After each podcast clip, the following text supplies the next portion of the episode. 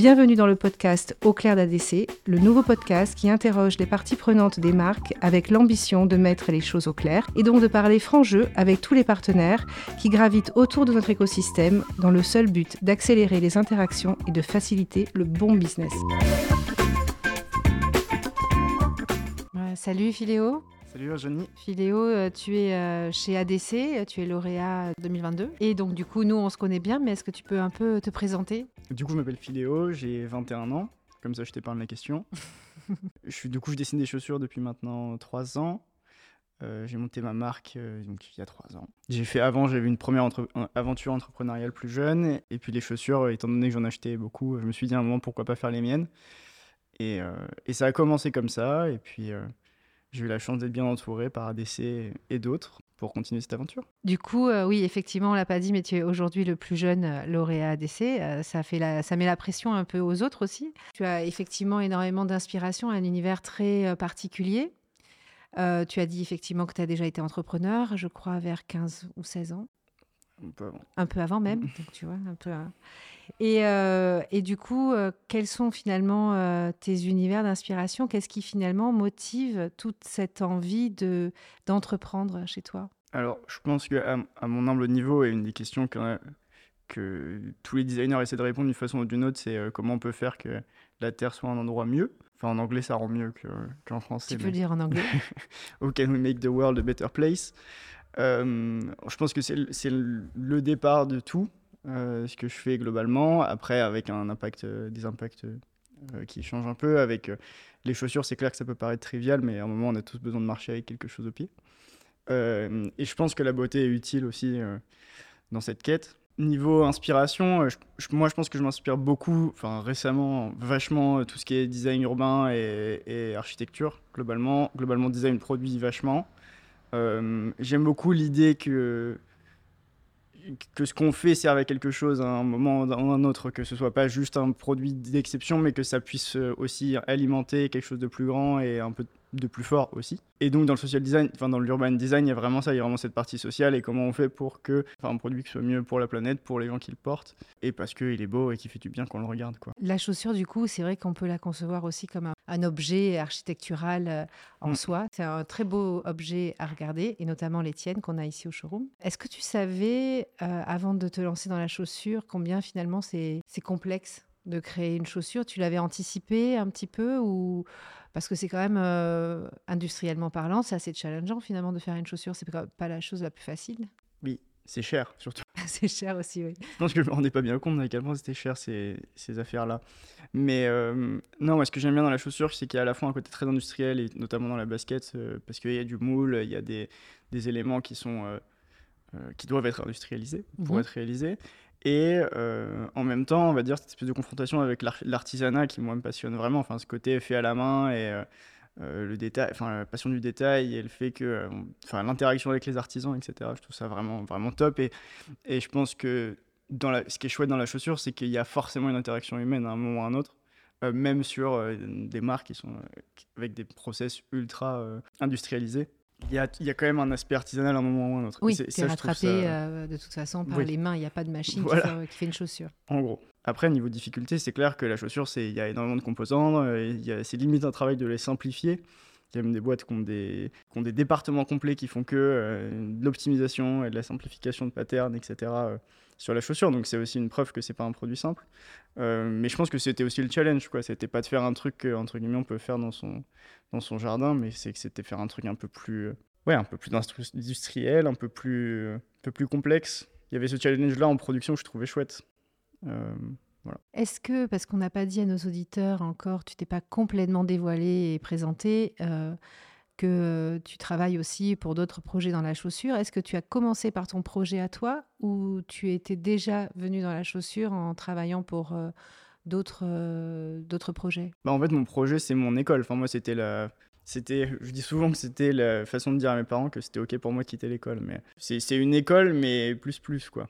C'est la version euh, plus dure et en même temps plus chouette et de l'école euh, qui est un peu qui est assez haut et bas et qui est une école aussi psychologique on va dire pour parce que parce que t'en prends plein la tête pour le dire proprement Mais ça, ouais, j'avais jamais fait de chaussures avant. Enfin, je savais pas comment ça marchait. Je savais que, je que c'était un objet que j'appréciais, mais par contre, me dire comment ça marche, un montage ou qu'est-ce que c'est un coup de goudire, si tu veux, j'étais pas du tout. Et du coup, quand tu as eu envie de le faire et d'essayer, comment tu as fait? T'es parti avec une idée en tête au Portugal, puisque c'est au Portugal que mm. tu sous-traites, comme ça, essayer de trouver un fabricant et euh, comment tu as commencé en fait concrètement pour ceux qui nous écoutent et qui ont envie eux aussi de faire une marque? Euh, au tout début, bah, j'avais commencé, bon, je pense, euh, en vrai, mon meilleur ami, c'était Google, et c'est encore Google sur plein de sujets, et c'était, ouais, enfin, moi, tous mes fournisseurs, les premières interactions que j'ai eues avec eux, c'était un mail à chaque fois. J'y suis allé que tardivement, en fait. Bon, il y a eu le Covid qui n'a pas aidé, entre les deux, mais je pense que la première fois que je suis allé voir les usines, ça devait être ouais, fin 2021 ou un truc comme ça, donc un an après le début du projet. D'accord. Donc ils ont euh, lancé le projet sans même te voir en fait. Ouais, c'est ça.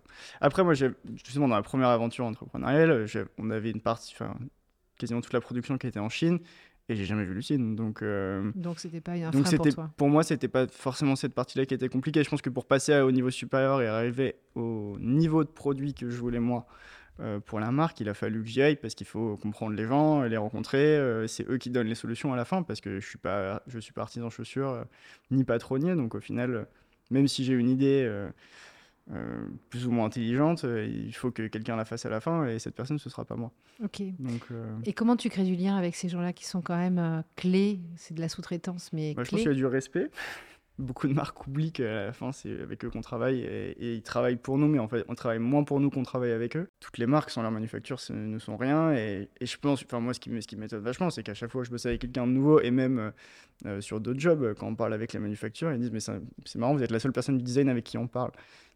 Bah, pourtant, ça me semble complètement logique qu'en fait, euh, il, faut qu'on ait une interaction. Non, ça peut pas tout le temps être les développeurs, ça peut pas tout le temps être un a du, quelqu'un de la production ou de l'industrialisation qui va, qui, va, qui va parler avec eux.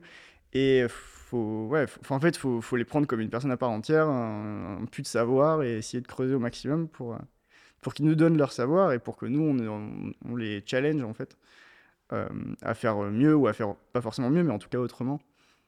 Et je pense que ça, c'est un, après, c'est un travail, ça prend 10 ans. Mais... Euh. Oui, mais en tout cas, c'est un process de partenariat euh, très important. Mais c'est vrai que quand on voit euh, des jeunes marques en création ou en amorçage, elles n'ont pas forcément toujours ce discours que tu as, donc c'est bien qu'elles l'entendent. Parce que c'est la clé de la réussite, même pour être livré à temps, avoir une vraie notion de partenariat. Après, il faut savoir gueuler quand, enfin, quand il faut gueuler, il faut gueuler. Mais, mais les marques qui ne font que ça se trompent et je pense qu'au final, la relation qu'on a avec euh, la manufacture principale avec laquelle on travaille, c'est que quand, quand ils sont en retard ou quoi, ils ne savent pas qu'ils me le disent pas ou que je l'apprends trois semaines après. C'est ils m'appellent tout de suite et ils me disent alors là, il y a un truc qui va pas. Et, je sais pourquoi. Ça va, pourquoi, qu'est-ce qui s'est passé, c'est à cause de qui. Même si c'est pas le sujet, c'est pas forcément de lui tirer dessus, mais c'est de, se, de savoir pourquoi et comment on peut faire mieux la prochaine fois. Oui, et aussi euh, trouver une solution ensemble pour, euh, pour les clients finalement, pour euh, la fin du cycle. la fin, c'est le sujet. Exactement. Du coup, cette approche très pragmatique que tu as, puisque effectivement, tu n'es pas un théoricien qui a fait 15 ans d'études, tu es une sorte de petit génie qui apprend par lui-même. On dirait que tu as un savoir ancien, comme si tu avais eu déjà 10 000 vies. Enfin, c'est un peu comme ça que nous, on te voit ici. Euh, tu as la sagesse d'écouter des choses euh, ou de regarder ton entourage et tu as aussi le respect profond de plein de, de gens qui t'entourent et qui te nourrissent. Donc, euh, pour nous, on est un peu fiers et c'est vrai qu'on te présente toujours un peu comme un, ovni un peu génial, mais bon, il faut pas que tu aies trop le melon non plus. Hein. Je préfère ovni à génie, mais, mais, je pense que. Non, je pense qu'au final, quand je dis que c'est mon école, c'est aussi que ça donne une certaine humilité de savoir qu'on a. Enfin, heureusement, je, plus que je n'ai pas que ça, mais d'avoir intégré le fait que si j'avais pas fait ça et que je n'avais pas euh, réussi, je pense pas, mais fait en tout cas une partie de ce chemin, euh, je serais pas là où je suis. Et je, Rome, c'est pas fait en un jour et surtout, c'est pas fait tout seul. Donc, euh, il y a besoin de ces gens pour s'entourer et, j'ai toujours beaucoup de mal avec les, les personnes qui ne rendent pas à ceux euh, à qui ils doivent le crédit, on va dire. Oui, mais tu fais partie justement de cette euh, nouvelle génération qui est beaucoup plus, on va dire, dans le collectif et tu crées un peu, euh, de toute façon, un entourage autour de toi où, où c'est pas forcément ton entourage, c'est tu t'es mise dans un entourage avec des, gens qui te ressemblent et avec qui euh, tu construis des choses. Et cette logique finalement de l'amont, tu l'as aussi dans l'aval, puisque tu as eu la chance effectivement que ton design soit très différenciant, tu as une vision quand même très juste boutiste des choses, hein. c'est quand même ça aussi ton talent. Mais en même temps, ça t'a permis aussi d'être accompagné, non pas seulement que par ADC, mais tu es aussi accompagné par une autre belle structure pour la distribution. Au début, j'ai lancé donc au Trading Museum de Comme les Garçons à Paris, qui, était au 54 rue du Faubourg Saint-Honoré, euh, en face de la boutique. Puis après, euh, euh, chez Doverton Market à Londres et à New York, commencé par là. Puis au fur et à mesure, pendant trois saisons, on a été 3 4, 3, 4 saisons, on a été tout seul, mais en continuant à vendre du coup euh, au Dover Street Market un peu partout dans le monde. Et puis on a intégré du coup Dover Street Market Paris, qui est le alors l'emerging brand hub de Comme des garçons et donc de Dover Street Market, qui est donc un peu un autre format que les Dover Street Market qui sont des, des magasins habituellement donc à New York, Londres, Los Angeles, Tokyo, Pékin. Et donc, ils m'accompagnent sur euh, la logistique, euh, tout le développement commercial, qui a aussi un bureau de presse intégré, euh, avec donc une partie influence, une partie accompagnement de la marque aussi sur développement de collection, merchandising, etc. Donc, c'est un vrai allié du quotidien aujourd'hui pour moi. Oui, mais en fait, euh, bon, c'est aussi être, savoir être là finalement au bon endroit au bon moment avec le bon produit. Savoir être là ou avoir la chance d'être là. Au bon oui, un peu de chance. Un peu des deux. Mais en fait, il faut assumer aussi que dans le business, il peut y avoir de la chance. Ah, grave. Il faut savoir la saisir. Oui, exactement. Donc, euh, et en même temps, euh, tu la cultives et tu la développes parce qu'aujourd'hui, même s'il y a eu cette porte d'entrée au bon moment, tu t'impliques vraiment euh, dans euh, cette relation de partenariat aussi avec euh, l'aval et pas que l'amont, mm. on disait. ton business model est très basé sur le B2B. C'est sous-traité quelque part à, à, Dover Street. Comment finalement tu les soutiens, toi, dans ton rôle de designer et t'interviens pour justement soutenir ta marque auprès du showroom et, mm. et, de la distribution? Alors, au, au niveau du showroom, c'est un vrai travail qu'on fait ensemble avec DSM.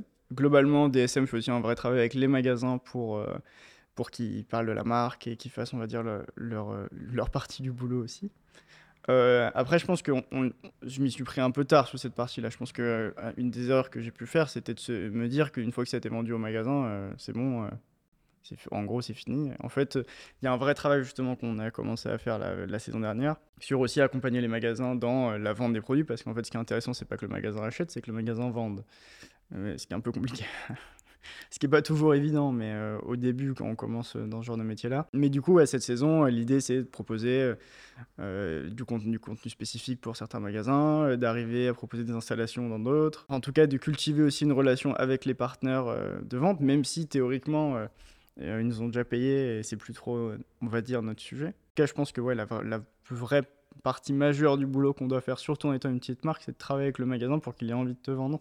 Parce que même si l'acheteur, qui est rarement en magasin, ça arrive, hein, mais dans les plus petits, t'achètes, ça veut pas dire que le vendeur va avoir envie de te vendre. Et donc c'est comment on fait pour que le vendeur ait envie de te vendre à la fin et que, surtout dans la chaussure, où on va dire la concurrence est, peut être féroce et surtout dans les magasins dans lesquels on est, euh, si tu es entre une paire de Nike et une paire d'Asics, comment tu fais pour qu'ils choisissent la tienne euh, à, moins que tu aies un, vendeur qui fasse son travail extrêmement bien et qui ait, envie de vendre la chaussure, c'est assez compliqué. Tu as, un peu des, mm, infos sur pour quelqu'un qui veut faire du B2B, euh, ton planning annuel, tu, tu es où et à quel moment? Quand est-ce que tu es dans les usines? Quand est-ce que tu es dans les showrooms? Quand est-ce que ça s'overlap et que c'est l'enfer? Quand est-ce que tu dessines? Et en gros, c'est, euh, on va dire, c'est 6 euh, mois, ouais, 5-6 mois de, de, de création sur chaque, euh, chaque collection, et en total. mais du coup, décalé, on va dire, ça finit, on va dire, deux mois avant le showroom à chaque fois. Du coup, le moment où est l'enfer, c'est le moment où tu as showroom d'une saison, livraison d'une autre, et et dessin de la troisième. Oui, et ce que tu dis pas, c'est que tu dessines aussi parfois d'autres collections. Parfois, on peut pas dire pour qui, mais pour mmh. d'autres. Oui. Donc, tu es un peu hyperactif quand même Oui. Après, je pense, moi, pour dessiner pour, dessiner pour les autres, c'est vraiment enfin, euh, du fuel, quoi. Enfin, c'est créativement, c'est comment on fait pour se confronter à d'autres univers. Quand on a sa propre marque, c'est un peu compliqué de, de faire du nouveau tout le temps, parce que déjà, ça coûte de l'argent. Euh, quand même pas un point non négligeable. Mais surtout, euh, on finit par être un peu, enfin, par se stéréotyper euh, soi-même. On va dire, c'est compliqué de toujours arriver à aller plus loin et à pousser euh, tous les marqueurs qu'on aimerait pousser. Et je pense qu'il faut se confronter à d'autres réalités. Donc, j'ai la chance d'avoir ce, boulot chez Salomon à côté, où je m'occupe du coup de la direction artistique sur la ligne Sport Style, qui me permet d'avoir justement ce fuel créatif à un autre niveau parce que là un vrai niveau industriel, contrairement au bien qui est plutôt, on va dire, au niveau artisanal euh, en termes de production.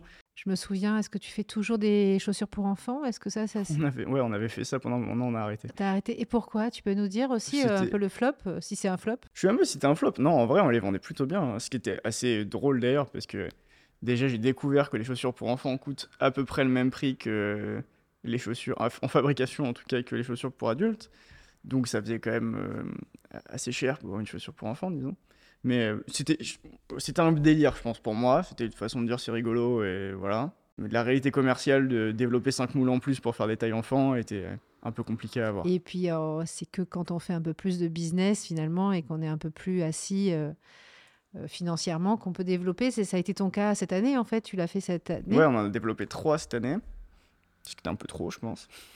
Mais, mais euh, non, et puis même, c'était chouette de pouvoir l'expérimenter sur ma marque. Je l'ai fait pour d'autres marques euh, plusieurs fois. Mais pouvoir se dire qu'on le fait pour soi-même et que c'est un, un, un, vrai pas en avant. C'est engageant à plein de niveaux. Euh, mais c'est d'une liberté folle et c'est pas les mêmes relations avec les usines, c'est pas les mêmes relations avec les clients. C'est ultra distinctif. Je pense que si aujourd'hui je devais revenir au début, je pense que je l'aurais fait depuis le début. Enfin, ah oui. C'était ouais, c'était ça a été ultra important pour alors pour moi, je sais pas, pour la marque en tout cas, je pense. Tu as développé euh, des semelles euh, qui te ressemblent plus, qui ressemblent plus à ce que tu es, euh, ce que la marque est. Tu as aussi un peu changé bah, certaines certains modèles. Tu as restructuré un peu les, oui, les modèles dans leur composition, en fait, qui est, la marque était avant euh, en tissu, puis euh, beaucoup aussi donc en textile, puis aussi euh, beaucoup en, en matière innovante, dite vegan. Mm. Et, puis là, tu as aussi maintenant des, modèles en cuir. Tu peux expliquer un petit peu ton cheminement? Alors, déjà sur donc on a fait une vraie restructuration de la marque sur l'été 23 avec tout un travail qui a été fait avec une agence parisienne qui s'appelle Maison Nue sur la partie graphique, branding, etc. Euh, la deuxième partie, ça a été de faire euh, tout un travail, pareil, encore une fois en profondeur, sur le, sur le produit. Donc là, ça a été sur Fall 23, donc ce qui va arriver en magasin, euh, j'espère bientôt. Et après, sur Spring 24, ça a été de, pour le coup, là, repenser notre supply, ou en tout cas essayer de la restructurer pour être encore meilleur sur la partie, enfin la partie ouais, supply chain et globalement sustainability moi, un des, sujets de la marque dès le début, c'était pas de se dire sustainable ou pas de se dire vegan, parce que vegan, je trouve que c'est vraiment un gros mot euh, quand on parle de produit. Euh, ça a été de se dire comment on fait pour limiter l'impact de la chaussure et créer le plus responsablement possible parce que c'est pas un... mais ça n'a jamais été un argument marketing parce que c'est juste une conviction et pas un argument enfin et pour moi ce n'est limite pas un argument où ça le devient aujourd'hui parce qu'on en parle etc mais c'est pas, je veux dire, on n'arrive pas sur les chaussures en découvrant tout de suite et en se disant c'est une marque sustainable. Il n'y a pas de verre sur nos chaussures, il n'y a pas de, de, label éco ou je sais pas quoi, euh, qui sont aussi pour moi des gros mots. Globalement, on sera jamais meilleur que du cuir. Mine de rien, le cuir étant un déchet à l'origine, euh, c'est complètement sustainable, enfin complètement recyclé de base, plus quasiment complètement recyclable, plus durabilité. Je vois pas comment on peut faire mieux que du cuir conclure, euh, tu avais une marque avant Philéo, donc quand tu étais euh, ado. Mm. Je ne sais même pas le nom de cette marque, de trottinette, je crois. Ouais, je faisais de la trottinette dans les skateparks euh, à l'époque, comme un bon, ado, un bon ado que j'étais. Et, et, du coup, j'avais, je voulais monter une marque de trottinette. Et du coup, on a monté ça avec un designer qui s'appelle Flavien Mollard, qui était donc un designer CAD 3D et qui est super talentueux. et ça s'appelait Bunker Scootering. Et on avait monté ça, il y a Bunker, parce que l'atelier de mon arrière-grand-père, qu'on a encore dans le sud de la France, avait des bunkers sur la propriété, et c'était euh, c'est une marque d'ado, quoi. mais c'était mais c'était plutôt, plutôt bien passé. On avait, on avait des magasins en Australie, on avait des magasins partout en Europe, on avait un peu d'US, c'était cool. Et tu as gardé euh, un ou deux euh, exemplaires de ces trottinettes J'en ai, ouais, j'en ai ramené un au bureau cette semaine, justement. C'est parce qu'ils n'avaient jamais vu et je voulais leur montrer. Bon, bah, la prochaine fois que tu viens chez ADC, tu viens en trottinette, s'il te plaît hein ouais, rien. Merci beaucoup d'être venu ici pour partager de ton expérience. Je pense que c'est très intéressant d'écouter comment, comment tu vois les relations et, le, et tu entrevois le business pour le faire grandir avec tes partenaires.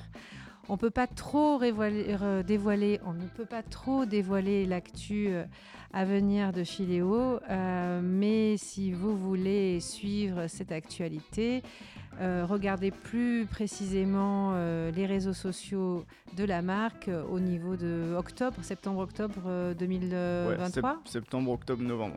D'accord. Et regardez un peu aussi vers l'Asie. On n'en dit pas plus. Mm. Merci. Merci.